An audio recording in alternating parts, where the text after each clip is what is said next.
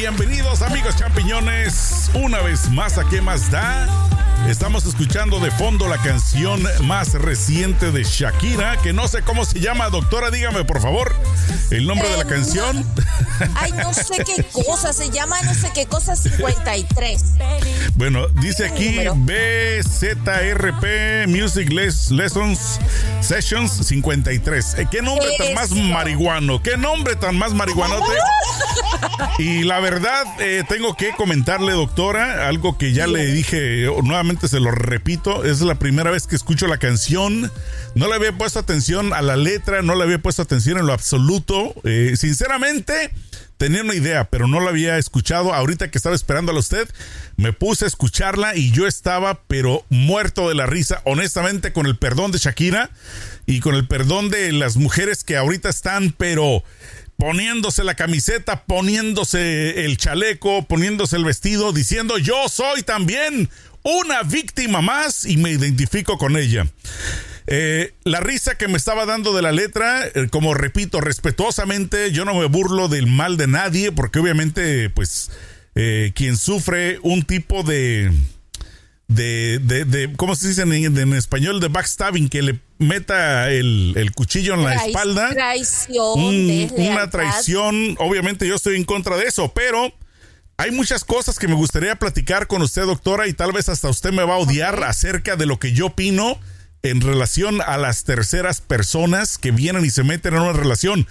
¿De quién es la culpa, doctora, cuando una pareja está supuestamente bien, entre comillas, y de un de repente se da cuenta de que pues la mujer le puso los cuernos al, al novio, al marido, o viceversa? ¿Cómo, ¿Cómo empieza ese proceso, doctora, por favor? Bueno, punto uno, yo no soy cura para estar hablando de culpas. Sí, o sea, sí, ni, pastor, ni cosa que se le pareja. Sino que en psicología, en relaciones de pareja, se habla quién tiene la mayor responsabilidad. Y en ese caso tiene la mayor responsabilidad el miembro de la pareja que quiebra el eh, acuerdo de exclusividad, ¿verdad? Ya fuera un hombre o ya fuera una mujer pero también, o sea, hay una cuota, una cuota aparte, ¿verdad? No sé si de responsabilidad, pero sí es obvio que tiene participación la, el tercero en discordia o la tercera en discordia. ¿verdad? Porque en este caso de Yakira Cielo, yo veo que tú eres muy novato, todavía no hizo la canción. Yo me la he vacilado todas las veces Sí, sí, sí, sí. No, sí no la había escuchado y le estaba analizando las cosas que ella dice y honestamente yo estaba escuchando a Paquita la del barrio versión colombiana.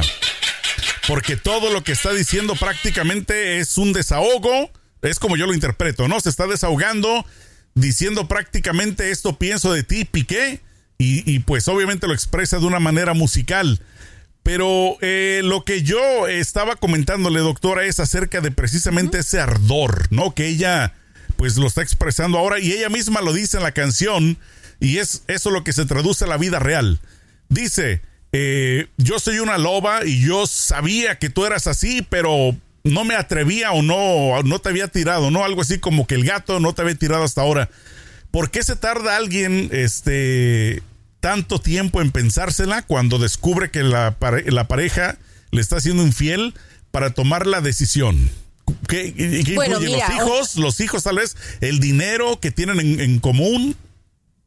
Bueno, honestamente yo de ese caso así no he sido la terapeuta, ¿verdad? Pero déjame decirte que hay una hay un dicho popular que resume eso, la esperanza es lo último que se pierde. Es probable que esa persona tuviera la esperanza de que el individuo cambiara. ¿Por qué digo que el individuo cambiara? Porque tanto sea un futbolista reconocido como sea el señor que arregla el jardín, una personalidad narcisista funciona así, siempre va a tener siempre va a tener un pie fuera de la relación porque necesita continuamente el reconocimiento de los demás, ¿verdad?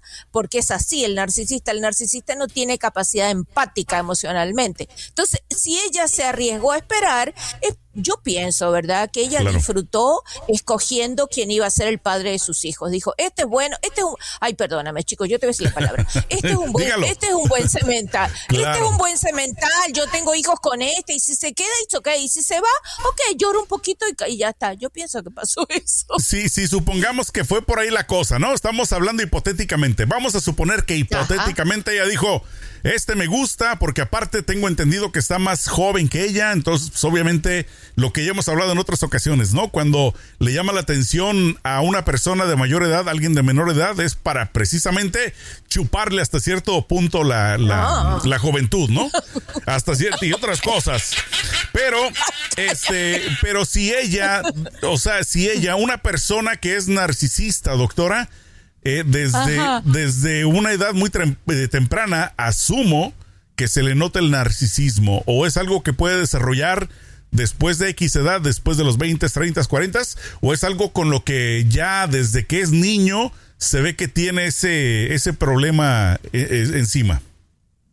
Bueno, mira, para que haya una personalidad narcisista tiene que haber una madre que lo crió y que lo estimuló así, ¿verdad? Y componentes en el otro ser, ¿verdad? Como el sustrato, como la materia prima para que eso se produzca. Y además un padre casi ausente o un padre que jugó un, papel un poco irrelevante o tal vez le proveía del mismo modelo, no sé. No desconozco la historia de ese caso porque no no no no soy la la terapeuta. Exacto, exacto. Pero bueno, eh, le, repito la pregunta, sin, sin necesariamente sin necesariamente estudiar el caso pues de una persona que usted desconoce, ¿no? En este caso, pero una persona que que tiende, pues me imagino usted ha, tratado ya diferentes tipos de pacientes que tienen este, este problema, porque yo creo que es un problema, ¿no? El, narcisismo.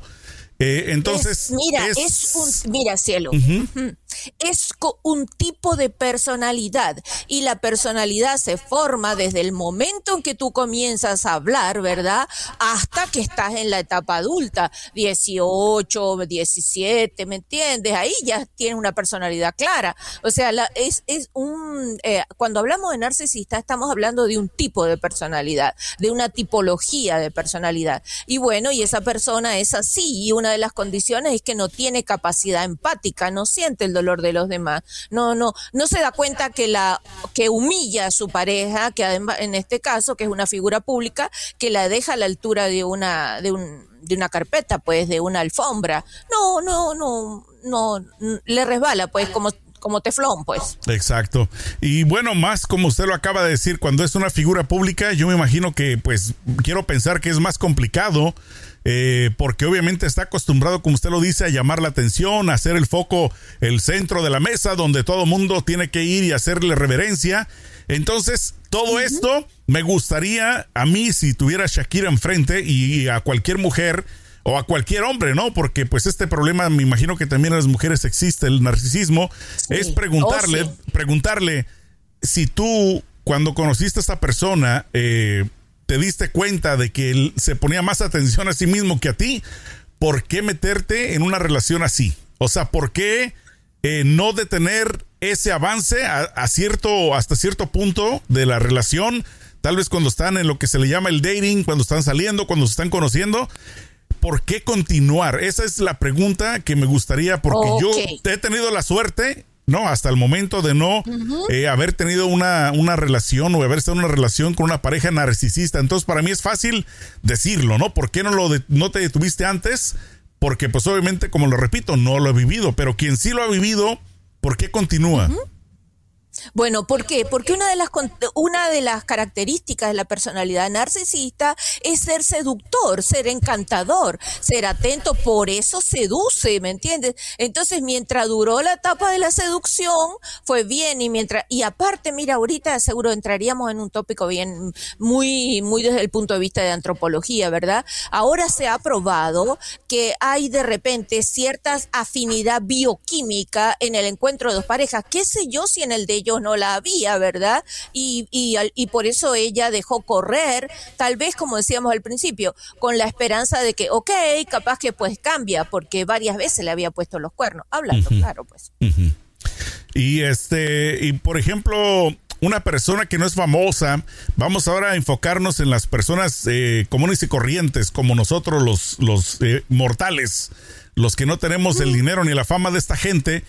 Eh, si, por ejemplo, alguien está atravesando una relación con una persona narcisista, este, si, si tuviera la oportunidad de hacerle esta pregunta directamente a usted, doctora, como profesional, y usted como profesional responderle, este, yo sé que obviamente es difícil porque uno no puede, no puede establecer un solo camino, o sea, hay diferentes alternativas, o sea, es muy, muy grande el espectro de, de posibilidades, ¿no? De estar con una persona así, entonces una respuesta concreta yo sé que va a ser imposible, pero ¿será, será que hasta cierto punto nosotros como seres humanos, seamos o no narcisistas, debiéramos tal vez nosotros adaptarnos a la persona que sí lo es. En resumidas cuentas, eh, uno, aguantar vara eh, y decir, bueno, si me tocó una persona así y si la quiero y si me gusta y estoy enamorado y si me pone los cuernos, pues me hago de la vista gorda, pero sigo ahí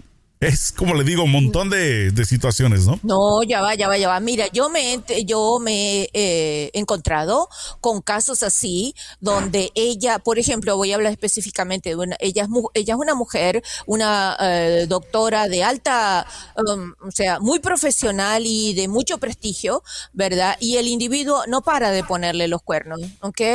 Y ella es bien inteligente. Entonces, en terapia uno pone, seguro lo puedo decir porque no estoy identificando quién es ni cuándo claro.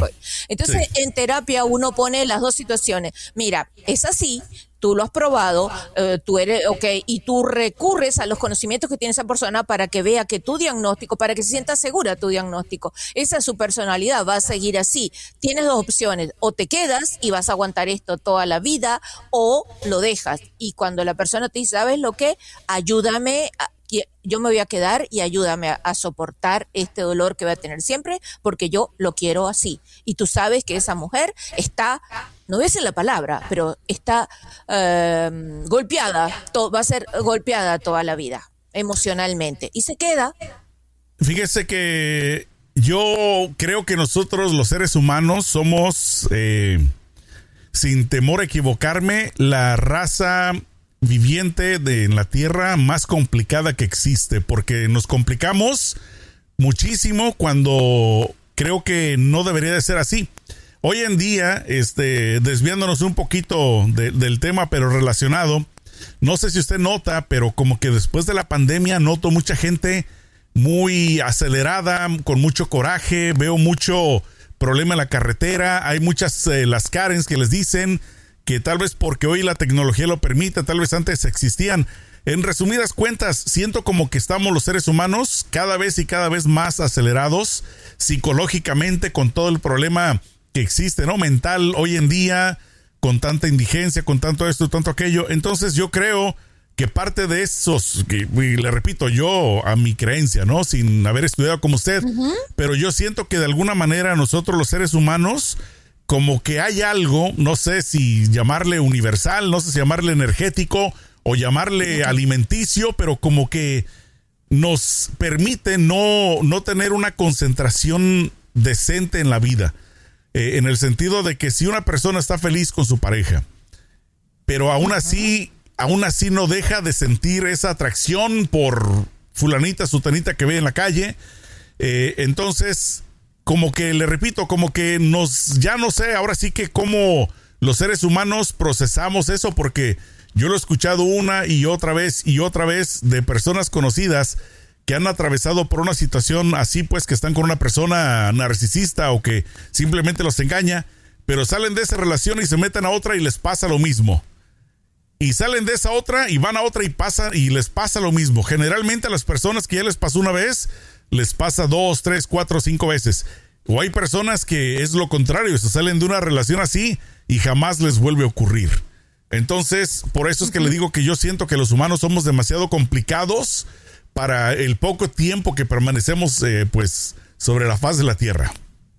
Bueno, chicos, yo te voy a contestar una cosa que te va a morir. Yo, si entendiera el lenguaje de los perros, diría capaz que los perros son complicados. Pero como yo entiendo solo el lenguaje de los humanos, te voy a decir, obvio que los humanos vamos a ser los únicos que tenemos problemas, porque somos los, los únicos que podemos, eh, que tenemos la capacidad de razonamiento, que somos seres gregarios, etcétera, etcétera, ¿verdad? Pero ¿qué, qué, cuál, ¿qué es lo que ha pasado? Sí, las relaciones, mira, yo pienso que ha influido muchísimo el desarrollo demasiado acelerado de la tecnología que las relaciones humanas no fueron tan evolucionando tan rápido. Entonces nos encontramos en una situación totalmente disonante. Te encuentras que tú puedes eh, mantener una relación amorosa con una persona que está en la India, ¿verdad? Pero y que a su vez te hace falta algo y lo puedes compensar y está permitido porque como somos, somos sexo fluido, tanto nos da hombre como mujer y el vecino que tenemos al lado, ¿verdad? O sea, es que nos superó los cambios eh, sociales, tecnológicos, ¿verdad? Que trajeron nuevos cambios de patrón, nos han superado. No es que nosotros seamos raros, es que la sociedad, eh, yo pienso, lo veo así, la tecnología fue más rápido y nos desajustó más la vida. Y además de eso, si le agregas toda la cantidad de desarrollo que hay a nivel bioquímico, donde te manda una bacteria que antes una gripe te costaba 48 eh, horas, 5 días y ahora quedas en la lona por un mes, oye, espérate, estamos siendo estamos siendo unos clientes que caminamos, entonces nuestra vida se complica. Somos customer que caminamos por la calle de todo el mundo. Exacto. Por eso lo veo complicado. Exacto, y precisamente lo de la tecnología, ¿no? Como usted lo mencionaba, este, analizando hace 20 años, por ejemplo, ¿qué tanto son 20 años? Es muy poco tiempo y no existían las, eh, las aplicaciones de conocer gente, este, ¿cómo se llama? La de Snap, no, Snapchat, ¿no? ¿Cuál es? El Tinder, O sea, tanta, tanta aplicación, ¿no? Que, que lo facilitó. Eh, pues para estas nuevas generaciones, o bueno, no sé para qué tipo de generación, yo nunca me he metido, pero eh, siento que sí se ha perdido, pues mucho, se ha ganado mucho, se ha perdido más, creo, gracias a la tecnología en lo que es la relación de pareja porque pues obviamente eh, empezó todo desde que ya podíamos comunicarnos con gente extraña y, pues obviamente el indio es alegre, le dan maracas. Si uno ya traía algún tipo de, predisposición, ¿no? De, de, ser ojo alegre y luego viene el internet donde ya está el acceso pues a las fotografías, a la pornografía, entonces es como le digo, yo lo veo como un tipo remolino, donde vamos, vamos, entre más acelerados y acelerados y entonces pues no sé a dónde irá a parar. Yo honestamente, se lo digo francamente, me da mucha pena las, las futuras generaciones, porque si en nuestras generaciones han vivido tantos cambios tan bruscos, yo creo que las, las eh, generaciones nuevas va a ser todavía mucho peor en ese aspecto, a menos que hayan personas pues inteligentes como usted que pueda guiarlos, eh, dándoles terapia, acomodándoles un poquito los, los tornillos, ¿no? De, de una forma más o menos eh, tratar de no que no se salgan tanto del camino. Pero bueno, volviendo al tema principal de la tercera persona, entra como usted lo dice porque pues la persona lo permite o porque esta tercera persona ve algún tipo de interés, eh, decir monetario tal vez. No, he escuchado mucho el término sugar daddy. Esto es algo que yo no escuchaba hace dos, tres años, yo no creo que lo escuchaba. Y lo escucho ahora mucho el sugar daddy, ¿no? El, el que tiene la chica al hombre, que la mantiene y que le da dinerito y, y pues tiene sexo a cambio. Entonces, eh, como, como una mujer, porque pues generalmente diré yo que la gran mayoría de los eh, ponecuernos somos los hombres. Y entonces una mujer, doctora, eh, que es la, tercera en discordia en este caso, ¿tiene arreglo? Eh, ¿Tiene algún tipo de ah. solución? O, o, ya nació el que nace para tamal del cielo le caen las hojas, como dice el dicho? Bueno, espérate, mira, todo depende. Si fue una vez es probable que tenga arreglo, pero si lo hace más de una vez es difícil. Ok, porque se, mira, se explora la, personalidad de él, eh, del infiel, pero se pone poca atención en la personalidad de el que, la persona que se mete. Por ejemplo, una persona que se mete en una que se intromete, que se involucra en una relación ya establecida, es una persona que sabotea que le gusta sabotear.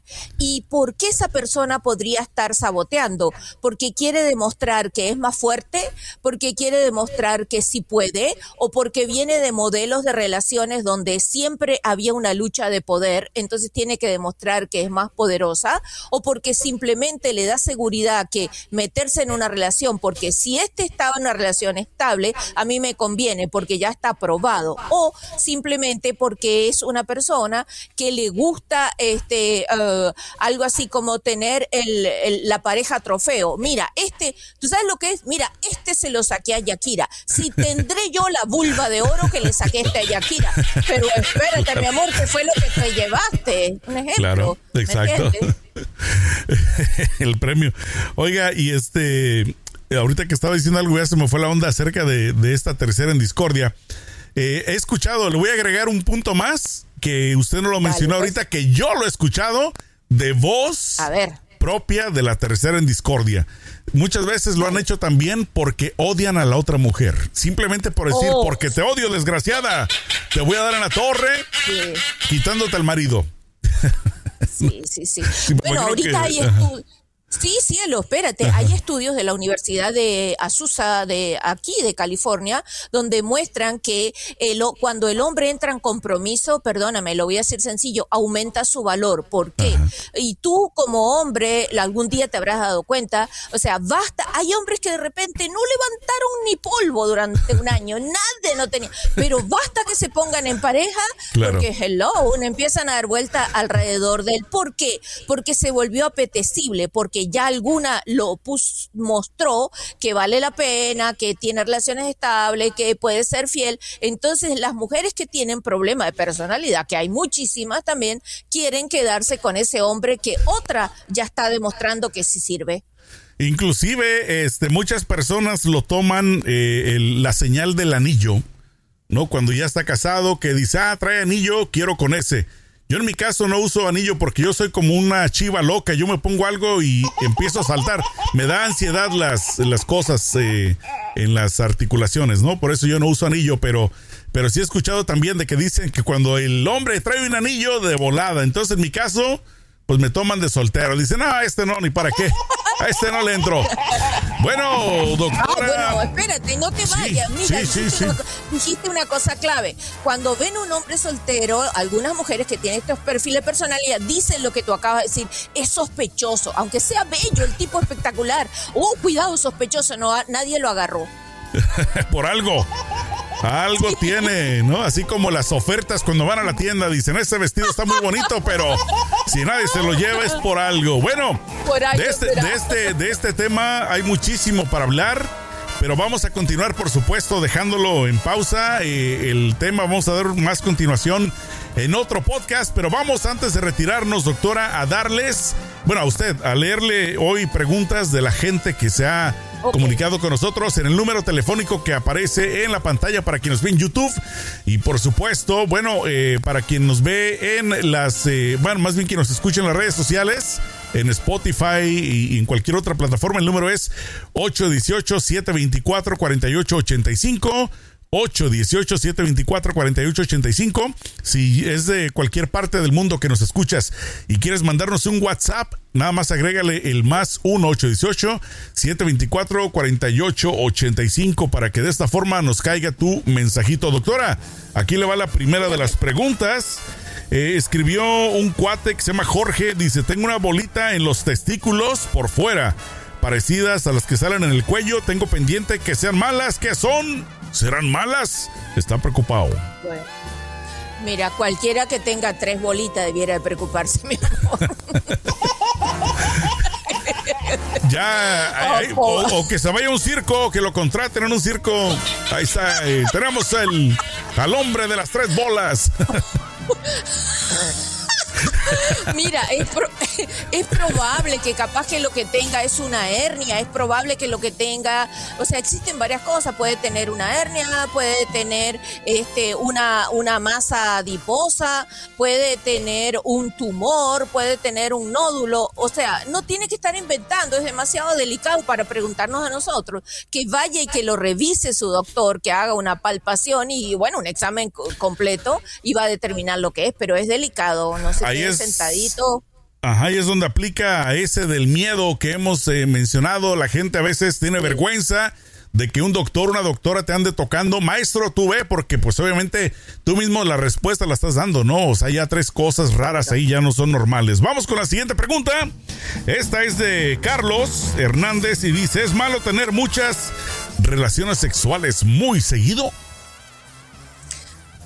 Otra vez, mira, a lo que le llama él muy seguido, muy seguido, mira cuando es malo tener muchas relaciones sexuales, cuando la persona no desatiende su trabajo, cuando porque se vuelve lo que llama un hipersexual, desatiende su trabajo, se mete en problemas de dinero, comienza a tener sexo con prostitutas, este, no quiere salir con la familia, posterga todo para estar encerrado o masturbándose o teniendo sexo a escondida, ahí, pero mientras si él me está diciendo que tiene sexo dos, tres veces al día con su pareja y tienen ocho meses o un año de casado, ¿qué, es, ¿qué quieres que te diga? No te decir la palabra normal porque no existe. Es factible, es regular que eso pase, ¿verdad? O sea, ahora si es una sexualidad que te está trayendo problemas, que ni siquiera puedes asumir este, relaciones regulares, como estar tranquilo conversando con un amigo, cenando, ok, ahí sí está grave la cosa, ¿me entiendes? Bueno, ahí va y vámonos con la última pregunta que esta persona nos escribió y precisamente es como de magia. Sabía que íbamos a hablar de este tema del día de hoy, de las terceras en discordia. ¿Cómo saber si una mujer está siendo infiel? Porque para el hombre yo creo que es más fácil, ¿no? Pero las mujeres como que se complica ahí el tema. Con la mujer es más difícil porque honestamente nosotras mentimos mucho mejor mucho mejor. Al hombre tú lo presionas y suelta la sopa, aunque nunca, aunque nunca te lo llegue a admitir, ¿verdad? Si te dice, bueno, sí, que yo salí y, nunca te va a decir que tuvo sexo, pero una mujer es bien difícil que te lo diga. O sea, ¿qué quieres que te diga? Habría que también conocer el caso. Generalmente hay hombres que se creen, ¿verdad? Y eso sí que es un error, que la mujer le está siendo infiel porque no quiere tener sexo. No, no, no, no, no. Eso no es, no es un indicador indicador de infidelidad. Si su pareja no quiere tener sexo, es, eso es indicador de otra cosa. ¿Qué te puedo decir yo? Bueno, si cambia rápidamente de, hábitos, si se peina diferente, si comienza a comprarme una cantidad de ropa nueva, si cambia de horario, cambia este, rutina, ok, eh, son cosas que pueden llamar la atención. Yo le voy a dar la clave al maestro para que sepa cómo las mujeres son infieles. Háganse bien amigo de las amigas. Son chismosas, de volada te van a soltar la sopa. por eso, por eso dicen que no existen mujeres asesinas seriales, doctora, porque dicen que no se lo callan, todo lo cuentan. Así es de que por ahí, por ese lado, no sabemos quién quite y, tenga razón. Doctora, por si alguien quiere comunicarse con usted en privado y tener una conversación obviamente médica profesional con usted, ¿a qué número le pueden llamar para que sepan y se ah. comuniquen? Me pueden llamar al 310-855-3707 y también me pueden localizar en Instagram, doctora Miriam Sexóloga, me pueden encontrar en Facebook, doctora Miriam, y aquí en YouTube, doctora Miriam, ese es mi canal. Perfecto, nos vemos la próxima semana con más temas. Cuídense mucho, échenle mucho peligro. Bye.